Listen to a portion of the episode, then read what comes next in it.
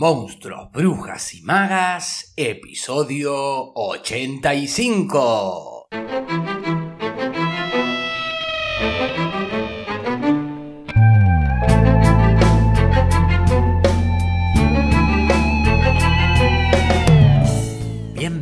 Bienvenidos y bienvenides a un nuevo episodio de Monstruos, Brujas y Magas, un podcast producido por La Crespo Estudio, espacio multiplataforma que desarrolla actividades de formación, investigación, participación y encuentro vinculadas al teatro, el cine y la literatura.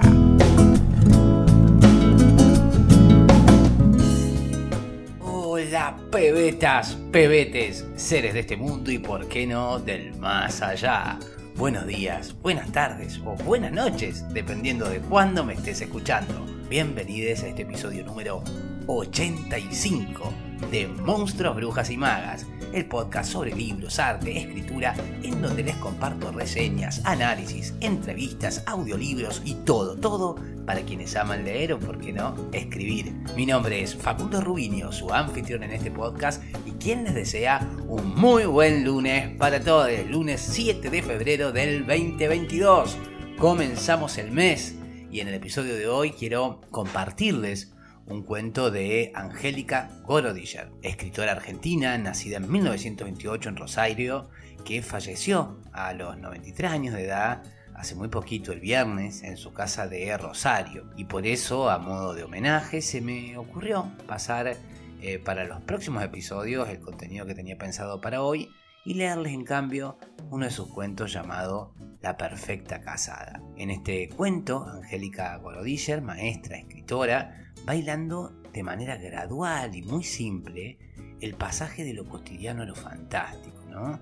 centrándose en una ama de casa, casada, que va encontrando detrás de simples puertas pasaje a otros mundos, a otras situaciones y a otros sí mismos de esa identidad de perfecta casada, digamos, de la que pareciera fugarse para empoderarse quizás, para expandir el terreno de la fatalidad del ordinario. Es decir, que toma el género fantástico del cual ya hemos hablado en el episodio 64, donde ahí profundicé un poco sobre cuáles eran los elementos constitutivos de ese género y donde veíamos, por ejemplo, la importancia de la noción de portal, de los mundos cerrados, mundos abiertos, implicados. Y bueno, toma el género para indagar más allá de la trama y de manera muy lúdica y con humor, hacer una reflexión sobre lo femenino. Fue una escritora eh, que estuvo muy comprometida de manera activa con la importancia de la emancipación de la mujer, de las violencias y abusos sobre esta, como así también de la necesidad de dar a conocer y reivindicar el rol y la obra de escritoras mujeres. De hecho, organizó entre los años 1998, 2000, 2002 los llamados Encuentros Internacionales de Escritoras en el actual eh, Centro Cultural Fontana Rosa. Y bueno, lo cierto es que gran parte de su obra eh, puede advertirse sobre todo en los años 60, 70, cómo Gorodischer va transitando con humor y, mucha inventiva la ciencia ficción, lo maravilloso, lo fantástico, por ejemplo, en cuentos como Soldados, que lo publicaba en 1965, o en Opus 2 en el 67, en Las Pelucas en el 68, Trafalgar en el 79, y en la muy reconocida y premiada Calpa Imperial, ¿no? que esa fue en 1983, que la tradujo al inglés Úrsula K. Le Guin, ¿no? Es una figura máxima de la que es la ciencia ficción anglosajona, y en donde en clave de, fantástica va dejando leer entre líneas una denuncia de los abusos de poder de la dictadura militar. Luego de esta primera fase, digamos, hay una producción en donde se centra más probablemente eh, dentro de lo que podría llamarse lo realista, a veces de manera autobiográfica, a veces de manera cómica, siempre política, y después están las novelas experimentales donde se centra más en el lenguaje. Y bueno, lo cierto es que su obra es sencillamente increíble por la cantidad e intensidad de los más de 40 títulos que van a incluir novelas, cuentos, relatos, artículos. También se desempeñó como editora, fue traducida a varios idiomas, recibió una decena de premios y obtuvo reconocimientos a nivel internacional y sobre todo mucho respeto y admiración por las generaciones de escritoras, escritores y lectores más jóvenes. Por todo eso es que me dije, ¿por qué no compartir uno de sus cuentos? Con el deseo de que aquellos y aquellas que no conocen esta autora se acerquen a su obra y que quienes ya la leyeron, bueno, puedan disfrutarla una vez más. Y también quizás, ahora pienso, linkeando un poco eh, en línea similar con la lectura que estamos realizando en el Club de Lectura, en donde estamos leyendo el cuento de la criada de Margaret Atwood, salvando, claro, las diferencias y los contextos, pero que creo que por algún punto se conectan sobre todo en esto de tomar lo fantástico o lo distópico, en el caso del cuento de la criada, para a través del género poner de relieve la crítica y la reflexión sobre problemáticas socioculturales, políticas. Así que, bueno, aprovecho para decirles, y este es el último aviso, que hoy finaliza la inscripción para aquellos que deseen sumarse al club de lectura, esta actividad en donde leemos en compañía y en donde busco que nos acompañemos y estimulemos en la lectura a través de distintos mails que les voy enviando semana a semana con análisis, reflexión, material complementario de la lectura que estamos leyendo y en donde también vamos charlando, compartiendo impresiones en el grupo de WhatsApp y en donde, bueno, al final de la lectura nos encontramos a debatir y reflexionar de manera sincrónica, online, sobre ese libro que, elegimos, como les decía, en el mes de febrero es el cuento de la criada de Margaret Atwood. Último día entonces para sumarse si lo desean, encuentran la info y el formulario de inscripción en las notas del programa me solicitan la info a lacrespoestudio.gmail.com Bueno, vamos entonces a La Perfecta Casada de Angélica Gorodischer que dice más o menos así. Si usted se le encuentra por la calle, cruce rápidamente a la otra vereda y apriete el paso, es una mujer peligrosa. Tiene entre 45 y 50 años, una hija casada y un hijo que trabaja en San Nicocás. El marido es chapista, se levanta muy temprano, barre la vereda, despide al marido, limpia, lava la ropa, hace las compras, cocina. Después de almorzar mira televisión, cose o teje, plancha dos veces por semana y a la noche se acuesta tarde. Los sábados hace limpieza general y lava los vidrios y encera los pisos. Los domingos a la mañana lava la ropa que le trae el hijo, que se llama Néstor Eduardo. Amasa fideos o ravioles y a la tarde viene a visitarla la cuñada o va ella a la casa de la hija. Hace mucho que no va al cine, pero lee Radiolandia y las noticias policiales del diario. Tiene los ojos oscuros y las manos ásperas y empieza a encanecer. Se resfría con frecuencia y guarda un álbum de fotografías en un cajón de la cómoda junto a un vestido de crepe negro con cuello y mangas de encaje. Su madre no le pegaba nunca, pero a los seis años le dio una paliza un día por dibujar una puerta con tizas de colores y le hizo borrar el dibujo con un trapo mojado. Ella, mientras limpiaba, pensó en las puertas, en todas las puertas, y decidió que eran muy estúpidas porque siempre abrían a los mismos lugares. Y la que limpiaba era precisamente la más estúpida de todas las puertas porque daba el dormitorio de los padres. Y abrió la puerta y entonces no daba al dormitorio de los padres, sino al desierto de Gobi. No le sorprendió, aunque ella no sabía que era el desierto de Gobi, y ni siquiera le habían enseñado todavía en la escuela dónde quedaba Mongolia, y nunca ni ella, ni su madre, ni su abuela habían oído hablar de Nanshan ni de Kanganuru. Dio unos pasos del otro lado de la puerta y se agachó y rascó el suelo amarillento y vio que no había nada, ni nadie. Y el viento caliente le alborotó el pelo, así que volvió a pasar por la puerta abierta la cerró y siguió limpiando. Y cuando terminó la madre, rezongó otro poco y le dijo que lavara el trapo, que llevara el escobillón para barrer esa arena y que se limpiara los zapatos. Ese día modificó su apresurada opinión sobre las puertas, aunque no del todo, no por lo menos hasta no ver lo que pasaba. Lo que fue pasando a lo largo de toda su vida y hasta hoy fue que de vez en cuando las puertas se comportaban en forma satisfactoria, aunque en general seguían siendo estúpidas y abriéndose sobre corredores, cocinas, lavaderos, dormitorios y oficinas en el mejor de los casos, pero dos meses después del desierto, por ejemplo, la puerta que todos los días daba al baño se abrió sobre el taller de un señor de barba que tenía puestos un batón largo, zapatos puntiagudos y un gorro que le caía a un costado de la cabeza. El viejo estaba de espaldas, sacando algo de un mueble alto con muchos cajoncitos detrás de una máquina de madera muy grande y muy rara, con un volante y un tornillo gigante, en medio de un aire frío y un olor picante, y cuando se dio vuelta y la vio, empezó a gritarle en un idioma que ella no entendía. Ella le sacó la lengua, salió por la puerta, la cerró, la volvió a abrir y entró al baño y se lavó las manos para ir a almorzar. Otra vez, a la siesta, muchos años más tarde, abrió la puerta de su habitación y salió un campo de batalla y se mojó las manos en la sangre de los heridos y de los muertos y arrancó del cuello de un cadáver una cruz que llevó colgando mucho tiempo bajo las blusas cerradas o los vestidos sin escote y que ahora está guardada en una caja de lata bajo los camisones con un broche, un par de aros y un reloj pulsera descompuesto que fueron de su suegra.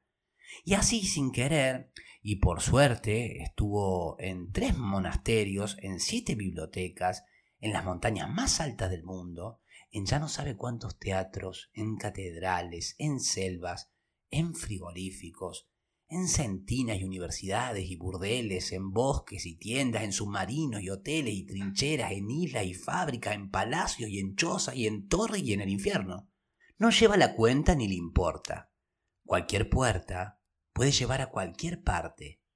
Y eso tiene el mismo valor que el espesor de la masa para los ravioles, que la muerte de su madre, y que las encrucijadas de la vida que ve en televisión y lee en Radiolandia.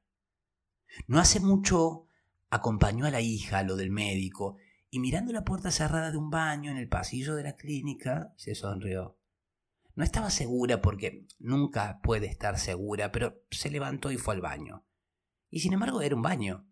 Por lo menos había un hombre desnudo, metido en una bañadera llena de agua, todo era muy grande, con techos muy altos, y piso de mármol y colgaduras en las ventanas cerradas. El hombre parecía dormido en su bañadera blanca, corta y honda, y ella vio una navaja sobre una mesa de hierro que tenía las patas adornadas con hojas y flores de hierro y terminadas en garra de león, una navaja, un espejo, unas tenazas para rizar el pelo, toallas, una caja de talco y un cuenco con agua, y se acercó en puntas de pie, levantó la navaja, fue en puntas de pie hasta el hombre dormido en la bañadera y lo degolló. Tiró la navaja al suelo y se enjuagó las manos en el agua tibia de la bañera. Se dio vuelta cuando salía al corredor de la clínica y alcanzó a ver a una muchacha que entraba por otra puerta de aquel baño. La hija la miró. Qué rápido volviste. El inodoro no funcionaba, contestó. Muy pocos días después degolló a otro hombre en una tienda azul de noche. Ese hombre y una mujer dormían apenas tapados con las mantas de una cama, muy grande y muy baja, y el viento castigaba la tienda e inclinaba las llamas de las lámparas de aceite. Más allá habría un campamento, soldados, animales, sudor, estiércol, órdenes y armas, pero allí adentro había una espada junto a la ropa de cuero y metal, y con ella cortó la cabeza del hombre barbudo, y la mujer dormida se movió y abrió los ojos cuando ella atravesaba la puerta y volvió al patio que acababa de baldear.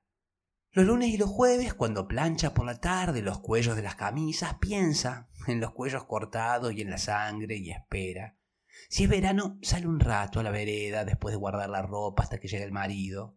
Si es invierno, se sienta en la cocina y teje pero no siempre encuentra hombres dormidos o cadáveres con los ojos abiertos. En una mañana de lluvia, cuando tenía veinte años, estuvo en una cárcel y se burló de los prisioneros encadenados. Una noche, cuando los chicos eran chicos y todos dormían en la casa, vio en una plaza una mujer despeinada que miraba un revólver sin atreverse a sacarlo de la cartera abierta.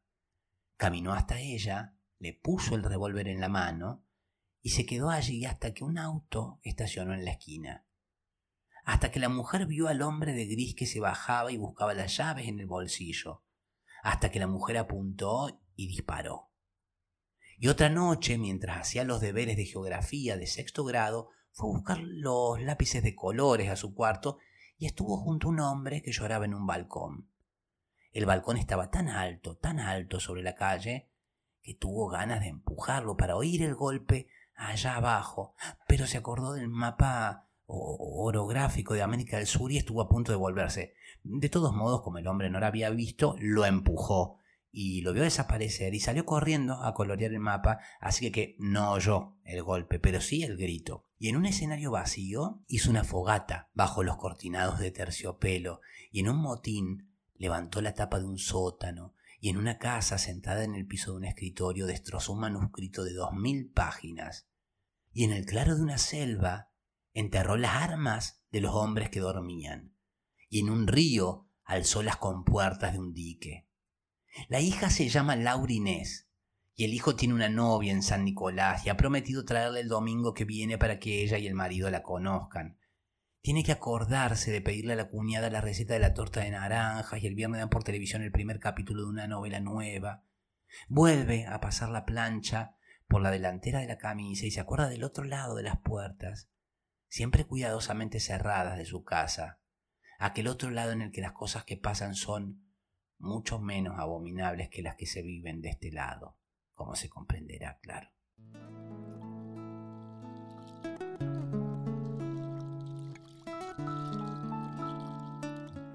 Y ahí estuvo entre nosotros Angélica Borodiller con La Perfecta Casada. Por acá quedamos hoy. Recuerden que es el último día para sumarse al club de lectura, en donde vamos a leer, como decía, el cuento de la criada de Margaret Atwood durante febrero. Pueden participar online desde cualquier parte del mundo y si en cambio les va mal a describir pueden encontrar info sobre los talleres de escritura persona a persona. Toda la info en las notas del programa. Hoy en el episodio del lunes de la semana que viene se me ocurrió irles precisamente compartiendo por acá lo que voy haciéndoles llegar también a los participantes del club de lectura. De manera que también les sea útil a quienes participan del club que en vez de leer el material complementario de análisis del libro a través del newsletter, encuentran más práctico hacerlo a través del podcast. Desde luego que para los participantes quizás eh, agrego algo más de información en los newsletters o contenido porque quizás no puedo extenderme acá o porque el mail a ver permite hacer llegar info que se adapte mejor a ese formato. Y bueno, también está lo que vamos charlando vía WhatsApp, pero para quienes no se sumen al club, igualmente está esta oportunidad de acercarse a la novela, así que voy a traer algo de lo que vayamos hablando en el club lo iré trayendo también acá al podcast en los próximos episodios. Y bueno, les recuerdo que pueden hacer llegar ayuda para hacer sostenible el podcast participando de las actividades o bien colaborando a través de los distintos medios y plataformas disponibles a través de los links en las notas del programa. Gracias a quienes comparten el contenido en sus redes, con personas a las que creen que puede serles contenido que van a disfrutar. Gracias por sus suscripciones, comentarios, valoraciones de 5 estrellas en Spotify, en iBox, en fin, en cualquiera de las plataformas donde me estén escuchando. Se va este episodio número 85 de Monstruos, Brujas y Magas, en donde deseo haberles aportado contenido que haya sido de su interés y haber sido buena compañía y agradecerles porque ustedes han sido buena compañía para mí y valoro mucho que me sigan acompañando para aprender, descubrir, redescubrir y, por qué no, encontrarnos en el camino de este alto viaje entre monstruos, brujas y magas. Mi nombre es Facundo Rubiño, coordinador y creador de la Crespo Estudio y quien les desea que hagan un muy buen día y una muy buena semana. Seré entonces hasta el próximo lunes, pebetes, pebetas, para seguir con más Monstruos, Brujas y Magas a las 7 am Argentina por tu plataforma de podcast favorita. Thank you.